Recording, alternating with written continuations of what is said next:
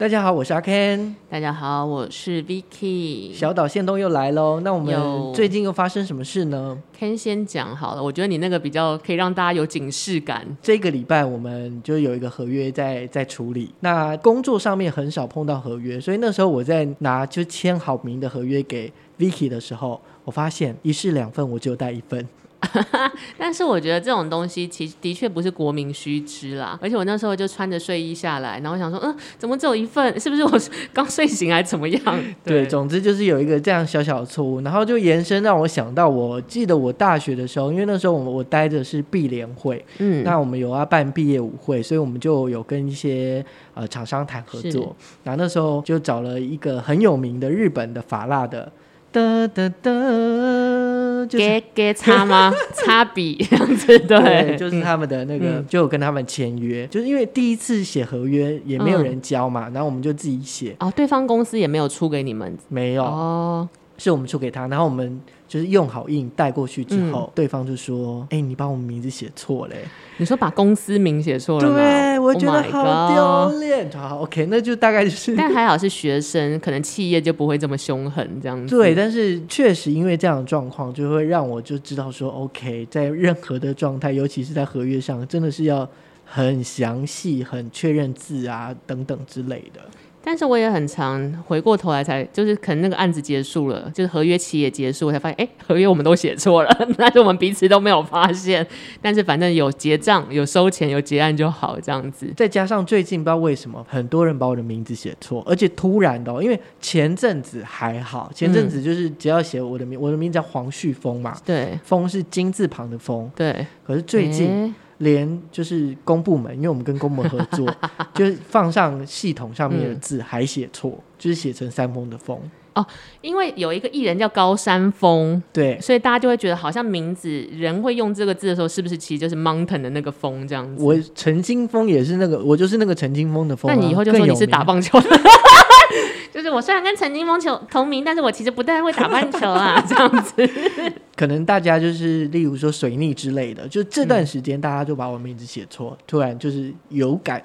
我最近也觉得自己好水逆哦，一些瞎事，然后瞎事就不多说了。但是我妈那天就来跟我讲了一件事情，我就突然觉得可能只有我瞎。她最近她是水瓶座，她最近可能快快乐乐这样。嗯，她就跟我说，因为她那天在帮她的一个朋友去协调一件事，那那个其实可可能就是因为他们在阳明山晃来晃去，那有一个朋友的住宅的草坪被破坏了。然后你知道这种贵妇团吼，就很爱嚷嚷，就是大惊小怪，然后要报警要报警干嘛？德瑞莎，你帮我报警。然后我妈就秉持着说报就报啊，然后心心里在想说警察一定会觉得这很白痴，但是她就还是听着贵妇朋友的话就去报了。然后警察来就跟我妈瞎聊干嘛这个，然后她就看着我妈说：“哦，你看起来很年轻呢，你几岁？你几岁？”然后我妈就说：“你先说你几岁？”我想说 这个故事怎么听起来那么白痴啊？有一点调情。他就兴冲冲的跟我讲这个故事，嗯、然后那个警察就跟他说：“我四十八。”然后我妈就说：“你四十八岁，我四十八年次。”然后警察就是在那边，你知道吗？怎么就是？其实我妈已经五十，哎，应该六快六十了吧？就是四十八已经六十几，六十几了。对。然后警察在那边说：“啊，怎么会？太太，你看起来年轻哎，什么的。”我就说。所以你花了十五分钟跟我讲草坪被破坏的故事，只是想拉到这个 ending 吗？他说对啊，这样很好，我觉得很好，妈妈很好。因为我妈很黑，所以我想要带在这故这个故事带给大家的警示的言论就是，大家晒黑一点，看起来就会比较年轻。就最后呢，小小的跟大家说一下，我们的详情柠檬茶活动已经结束了。那我们也有两位的这个听众幸运得奖者，对，我们会在私讯跟你们联系。而且我觉得这真的蛮好的，因为那天我点开详情柠檬茶的官网，然后才发现原来这是一个真的要等上一个月的传奇柠檬茶呢。是啊，你们幸运的孩子们，所以下次还是要继续参加我们的分享抽奖的相关活动哦。然后记得要晒黑一点，只要你想看起来很年轻，同时要喝一下我们的柠檬茶。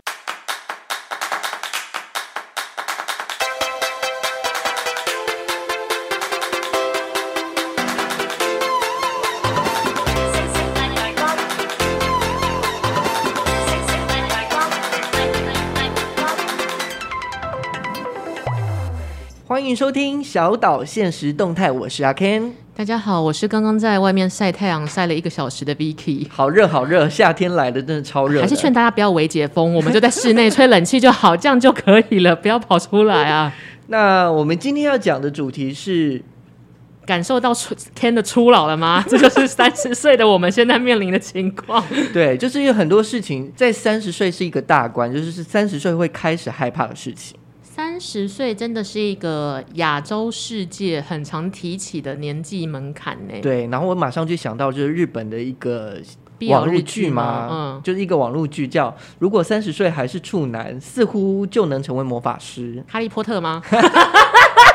荣恩这样子，他大概就是讲，就是三十岁处男之后，他就会轰到别人，就可以知道听到他的心声。哦，那这个功能感觉比破处重要很多哎。如果可以获得这个 talent 的话，对啊，听起来是。但这其实就非常明显，就是这样子的一个年纪的算是议题，居然可以演变成一个 IP，就代表亚洲人有多害怕三十岁这件事。对啊，呃，魔法师的这个就是关于爱情啊，他没有谈过恋爱，然后或者是工作。你没有到达一个位阶，没有赚多少钱，都是对于三十岁应该来说是一个大家会焦虑跟害怕的吧？就是莫名的不知道为什么它变成一个亚洲年轻人的标准。我以前去北京留学的时候，我那时候去大概二十五、二十六岁吧，然后我们班甚至有只有二二或二四的比我年纪小的人，可能他一大学一毕业就来念研究所，然后他们那个时候五年前哦，他们就已经在在乎三十岁大关这件事。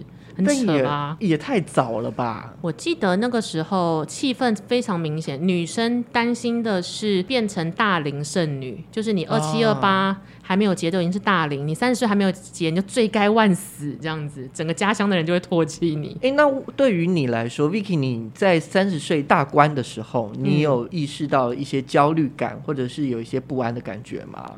我觉得我好像是还来不及意识到要害怕，都过就过了三十岁，然后运气也不错，就是我的生长环境，包括家里什么的，没有人特别在乎三十岁这个关卡。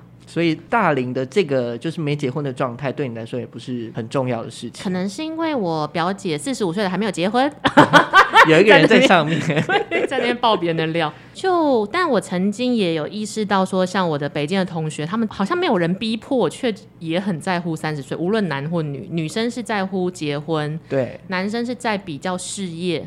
哦，就是我要赚多少钱，或者是我要多成功。而且他们会发现，如果他在三十，比如说他一直在拍电影，但拍电影是一个未知数嘛，那这件事情不一定能保证在三十岁前有一些小 credit 的话，他们都会毅然决然在二十七八岁就说，那我不拍电影了，我就去干一个三十岁前一定有成果的副业。只因为要赶上三十岁那个大关，你得成家立业做大事，这样子。就是某种程度也是抛弃了小时候的梦想。或是一直以来的梦想，可是却只为了三十岁那一年。可是 Ken，你自己有害怕三十岁这件事吗？我可能也是一个没有意识，或者是很多人，就是我身边的人就会说啊，我要三十岁，我要开始吃那个三十岁的蛋糕的时候，嗯，他们就会害怕。然后我就问他们说，那你们到底怕什么？嗯。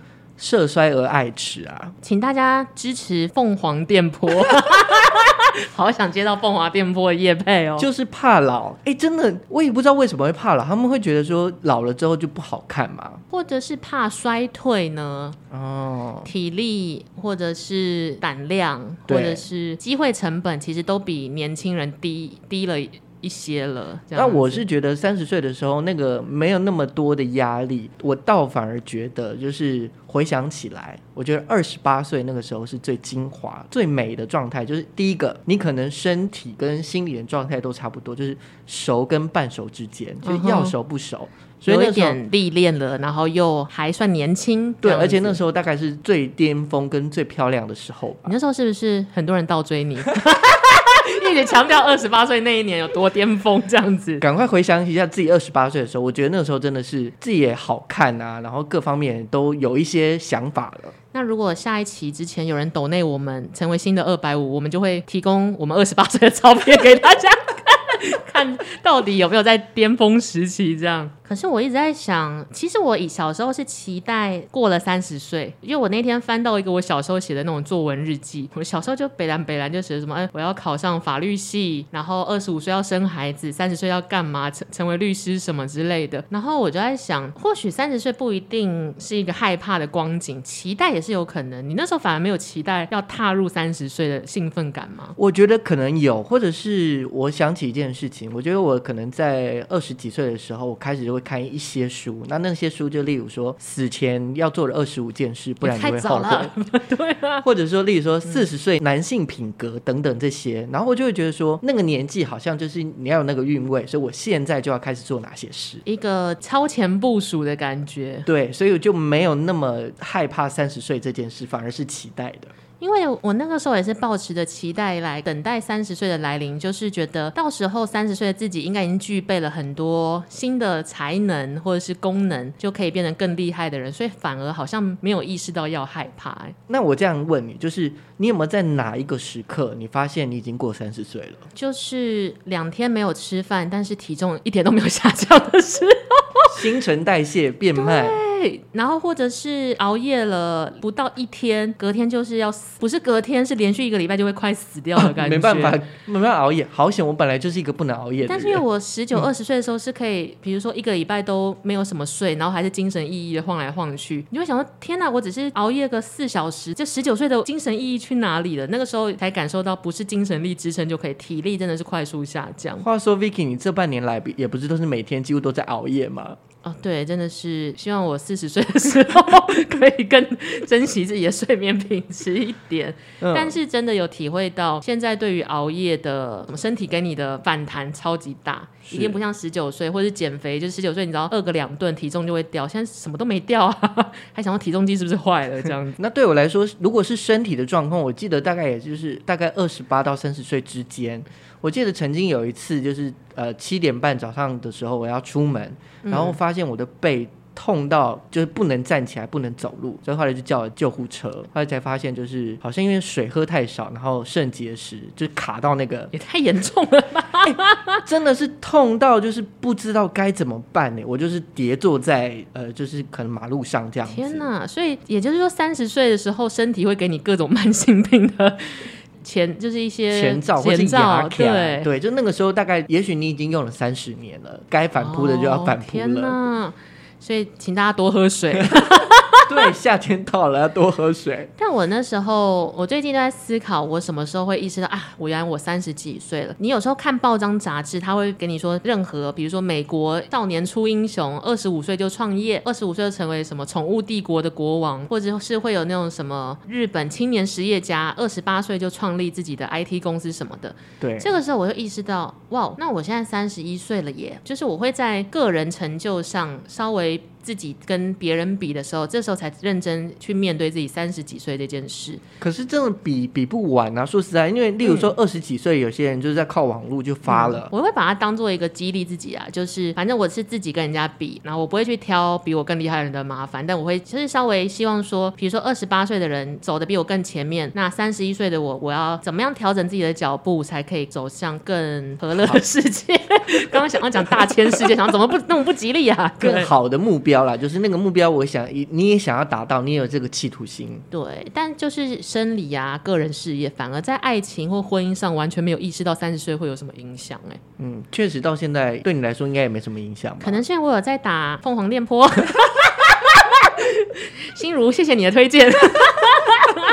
医美真是大家的好朋友啊！对啊，而且现在真的是，即使四十几岁的人看起来也像三十几岁，或是二十几岁的人，就是大家其实视觉年龄都越来越年轻了耶。对，所以很多的状态都只是这个心理的作祟，就这个社会给你的压力，让你心理作祟。那如果你今天去参加一个亲戚的聚会，然后有那种北吧北吧的远房亲戚就说啊，阿 Ken 啊，你都都三十几岁了，什么时候要生小孩？什么时候要去结婚什么的？你会怎么回这个情况？哈，我通常都是闪变。但是其实要结婚的这件事跟生小孩这件事，我曾经有跟我家人对抗过。就是我觉得生小孩这件事对我来说，我自己都是一个小孩子，那我还要生一个小孩子，就是为什么小孩这么讨厌我们还要生呢？得出这个结论。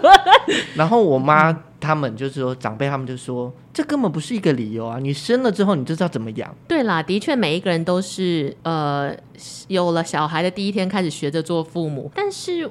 我干嘛没事去学这个东西？对，而且我 我就觉得我可能目前为止都不想要。我不能去学做精油蜡烛之类的吗？为什么我要学习去当人家的爸妈？对，真的比较是传统的价值观了。嗯、但我以前就是会一直想要辩证说，到底谁规定三十岁就是一个一定要成家立业的年纪？谁？我就很想知道。然后有一天是因为我在想要调理身体，对，然后也是希望美貌可以 更上一层楼。我有朋友就说，那你就去妇产科检查，然后妇产科就会开一些。类似什么让皮肤更活跃的激素什么的，就在合法健保的情况下，嗯，然后我就去了，然后他就帮你做整套的妇科相关的检查什么的。后来那个医生就发现我二十七，那时候我那一年我二十七二二十七岁吧，然后他就跟我说：“你二十七了耶。”我说：“嗯哼，对啊，so 对。”是女医生哦，是还不是什么老艺男？什么是女医生？她说：“哇，那你只剩三年，你要不要考虑冻卵？”哦，我说：“他说你要么就赶快在三年内要赶快怀上，对，要么就是你要存一些冻卵的钱。”然后他就说：“你的体质跟你的年龄其实本来就是不易受孕，所以叫你要先做超子宫超前部署。”对。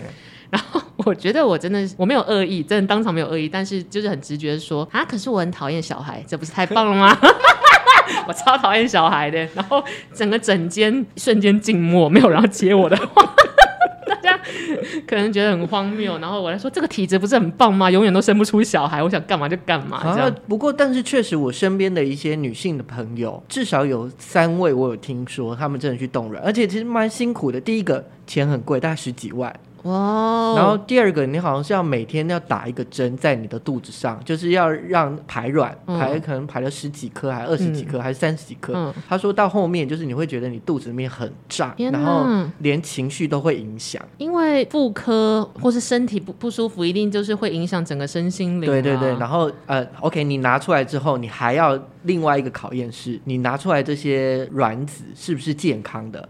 例如说，可能他想要至少要收集十八颗还是十颗，你才会可能是哪来的少年漫画的剧情？要收集多少颗？这样对，他说你才能就是可能确保说有一个是完整的婴儿可以出来。我曾经他跟我讲冻卵的时候，我就说、嗯、医生啊，所以我取出来之后我是放冰箱吗？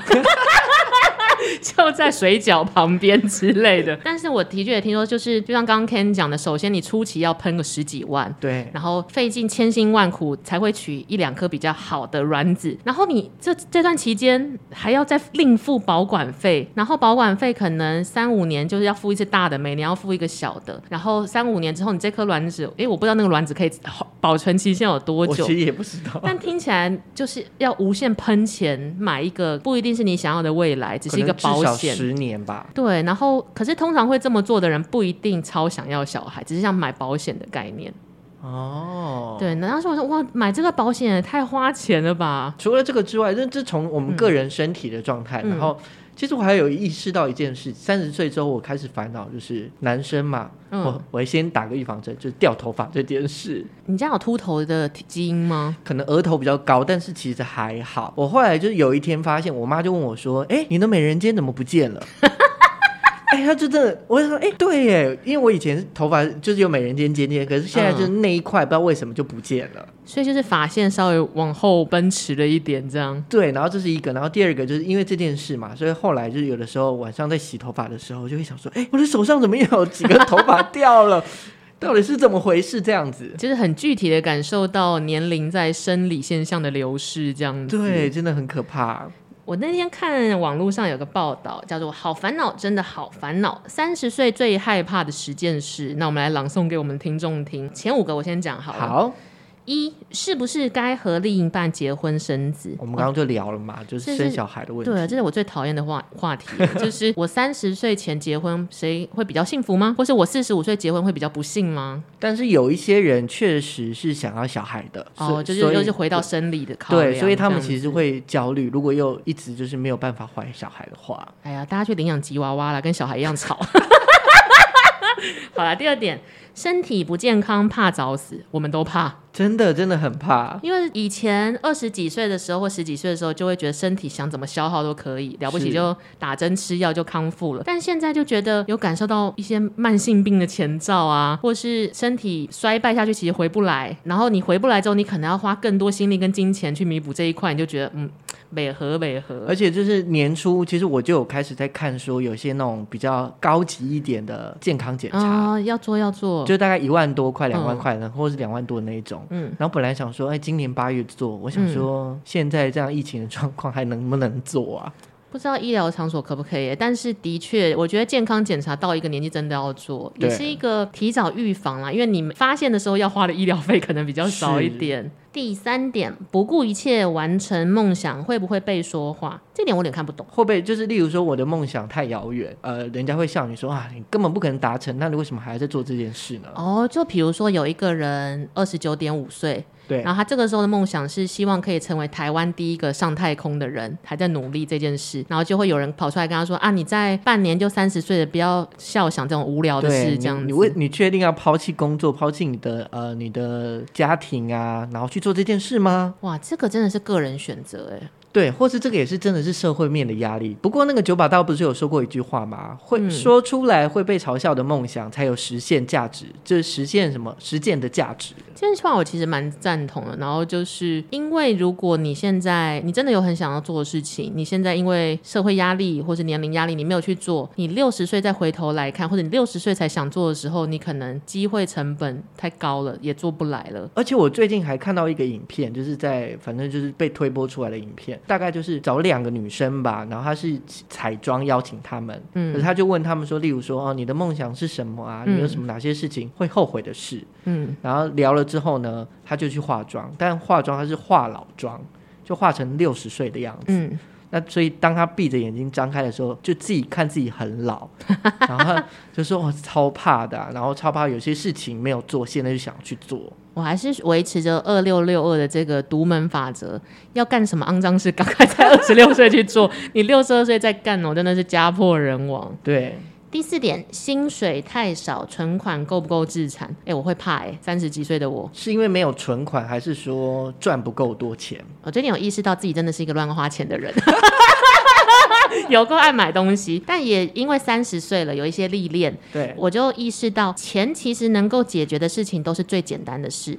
确实，这个思维是、嗯、方向是对的。对，所以我如果连最容易解决的事情的武器，也就是金钱，我都武器子弹都备不足的话，我真的要检讨自己。那就等于说我能够用最简易的方式解决的能力，我反而没有，那我就要花两倍的能力处理小事跟大事，我觉得太不划算了。哦，那这样其实还有一个，它其实在第八，我就顺便讲了，这第八项它有有一个如何投资理财，可能跟你的脉络是有点像的，但是它就是变成是我自己要把钱存起来，或者是怎么样把这些。我存起来的钱变大，也是一种为自己负责吧。然后跟财富自由之后，你就会更无后顾之忧，追求自己的梦想，比较有安全感。没错。第五，体会到变老的危机感，这个算是生理吗？就是开始会掉头发、怕秃头这件事。哎哎、我身边没有，真的是有有人开始吃那种就是防止掉头发的药。他干嘛不直接剃成光头就好？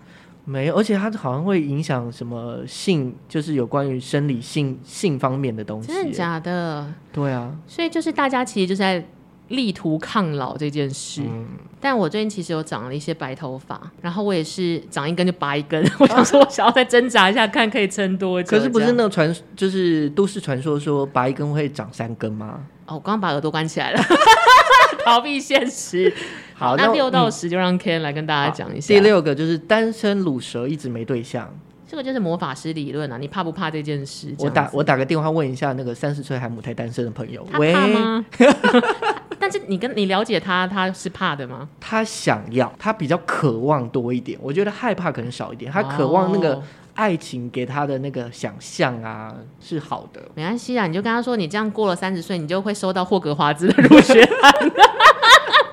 好，第七个是对人生规划没有方向，就不知道自己要往哪里走啊。例如说啊，我的生活、我的工作，那我的可能我的情人、我的家庭，我要怎么去面对他们？这个怕不怕，可能就要看自己有没有意识到这件事情重不重要。就是可能 level 比较高一点，就是你、嗯、你可能要有一些思考，或者你真的停下来去想了。例如说，可能有人工作十几年，然后每天每夜在工作，突然停下来，嗯，他就会想说，这是我真的是我想要的吗？还是说我想要的是其他的样子？我觉得大家其实不管是什么年纪，都要适时的休息一下之后，思考自己调整的方向。嗯，不能一昧的向前冲。那刚刚有讲的就是第八个是如何投资理财，那第九个呢是该不该出国打工或读研究所。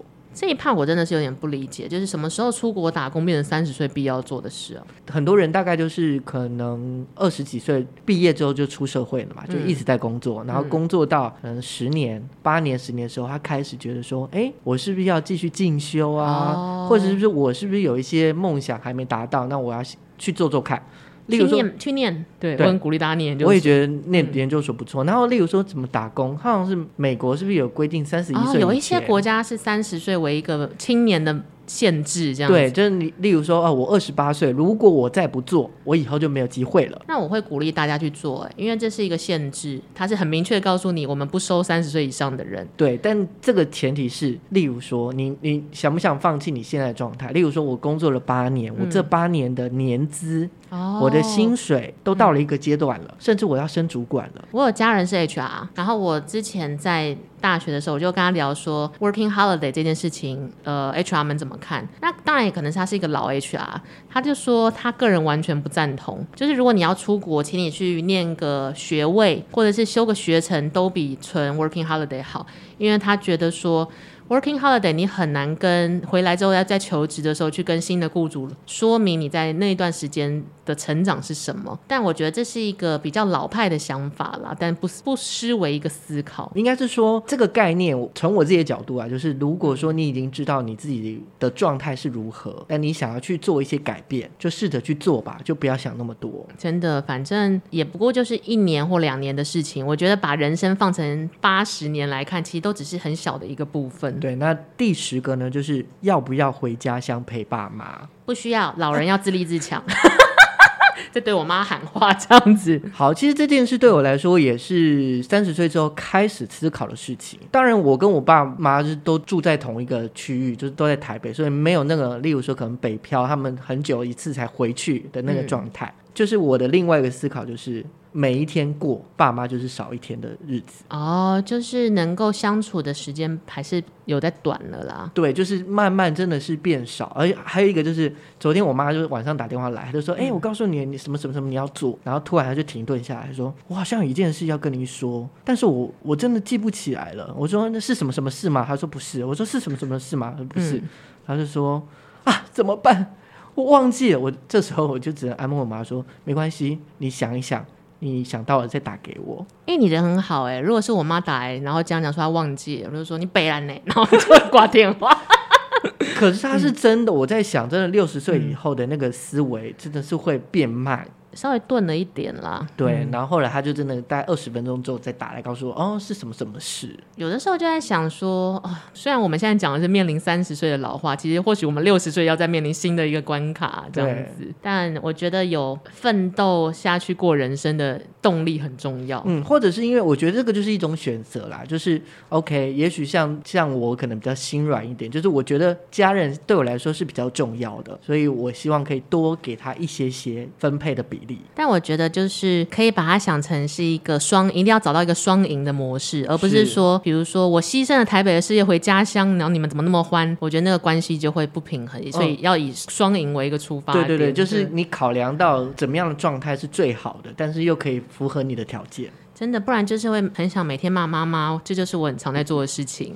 造三餐 就是屌妈妈。是，所以这个就是网络温度计所做的排名，就是好烦恼，真的好烦恼。三十岁最害怕的十件事。那我们聊完之后，还是其实大家有一百件事，然后只是没料到我们只讲了十件这样。我有时候因为我们现在都在教学生嘛，对，然后你的学生是职人职人挂的，我的学生是真的还没有毕业的人，他们也会对未来有一点焦虑。我有时候在想说，我想要具体一点的鼓励他们，或者给他们一些建议。如果你今天要给迈向三十岁大关的人一些建议，Kenny 会提出哪几点？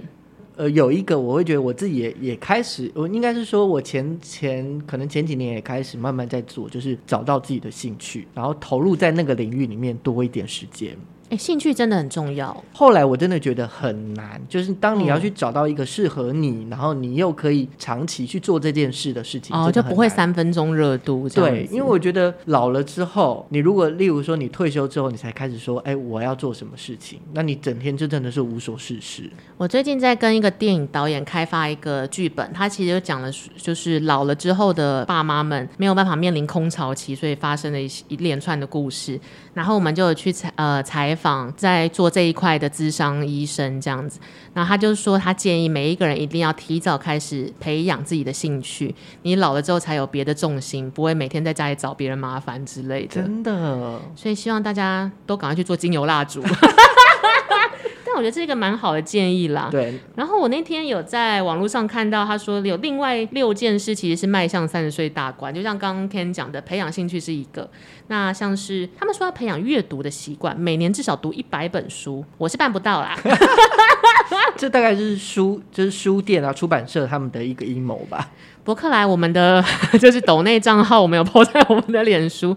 不过，我觉得阅读是一个最省钱省力，让你去吸收别人的经验或是观点的方式，这一点是必要的。或许书本不一定是唯一的阅读方式，其实还有很多的阅读方式。当然，就是如果说你看书，你对于那个书的呃文字上面的想象也好，或者是那个造诣也会比较高一点啦。没事多读书，跟没事多喝水一样，都有好处。这样，对。他说第三点，告别拖延，让自己脱离安逸，等于要冒险。三十岁的时候，给自己一个冒险这种感觉。脱离安逸，如果从我自己角角度啦，我会觉得，嗯、呃，应该是要找到自己面对人生的方法哦，而不是单纯说我现在拿鸡蛋去砸路人的这种冒险。或者是因为，因为他讲的告别拖延，然后让自己脱离安逸，有的时候你你为了要脱离安逸，然后你逞强了。哦，这就是完全就是会造成反效果的方式。对，但如果说你知道说，哎，你是一个这样的人，那你对于你自己的人生，你是要做这样的准备。所以我做了这个打算，然后我我可能按部就班的脱离这个安逸的状态。而且可能刚好你前二十九年都活得蛮认真的，所以那二十九年累积下来的资本，让你足够可以在三十岁做一个小小的自己喜欢的冒险跟选择。这样是就找到自己看人生的的那个价值的状态吧。而且其实三十岁的时候选错了也没有。没有关系，了不起，你三十一岁再矫正回来吗？多看一些那种可能四十岁、五十岁、六十岁才会看的书，那你就可以推回来。对，你就可以推回来啊，你就多一点时间。那他还提到说，希望迈入三十岁大关的人可以多旅行，去探索外面的世界。其实跟脱离安逸圈有点像，对不对？嗯，就是希望你可以去看看别的民族的人或别的文化，增广见闻，多一点视野，或是建立足够能力成为领域专家。这一点我觉得蛮妙的。但是我这几年的确在看有。一些，比如说情报业杂志，他会说这个时候的你应该已经在某一个，比如说会计能力，或者是制片能力，或者是呃设计能力，其实是小有斩获了。因为如果你这二十九年都很认真在工作的话，嗯，那你应该要找到一个你做得好的事情，然后你把它变成你的才华跟强项。就变成你的商业模式，你靠这个东西赚钱。没错，就你找到你的生存之道了。嗯、这这一点我觉得蛮受用的，因为如果你每一件事都只是呃五十九分，也没有不好，或者六十二分，可是那件事情不能变成你在世界生存的武器，就会缺少未来可以更自由的资本。这样。但是应该有一些人，就是例如说我每一项都八十分，很平均的那一种。对。那希望他可以好好的在霍格华兹念书，再诅咒人家恋爱比较缓慢这样子。好了，第六点就是多结交朋友，别害怕开口。这件事情我觉得蛮有趣的。其实我觉得他跟脱离安逸圈跟多旅行其实都是有异曲同工之妙。就是你三十岁的你是有足够的能力跟足够的见识去试试看新的人际关系的领域。嗯，就是失败了，你至少不会像十九岁你如果失败，大家可能觉得你会。被骗财骗色什么的。但是你三十岁之后，一定有一些基本的安全判断。那你就是去看看，会有一定是加分，而不会就让你人生摧毁。哎，我是反过来看，怎么说？是当可能，例如说在大学的时候，那个时候朋友一定是最多的，就是不管是学校的同学啊，或者是出去见面的朋友等等，就是最多。但是因为这十年来的工作，嗯、所以你会很多时间没有办法陪朋友，哦、所以到三十岁反而就是你真正的朋友越来越少了。但或许也是一个，也不能说去无存精啦，但就是最合拍的朋友，就是会一定会留着在你身边。对，那我觉得他说的那个多交朋友的概念，有点像。像是，就除了这一群很好的朋友之外，其实你可以多一些不同的视野的朋友。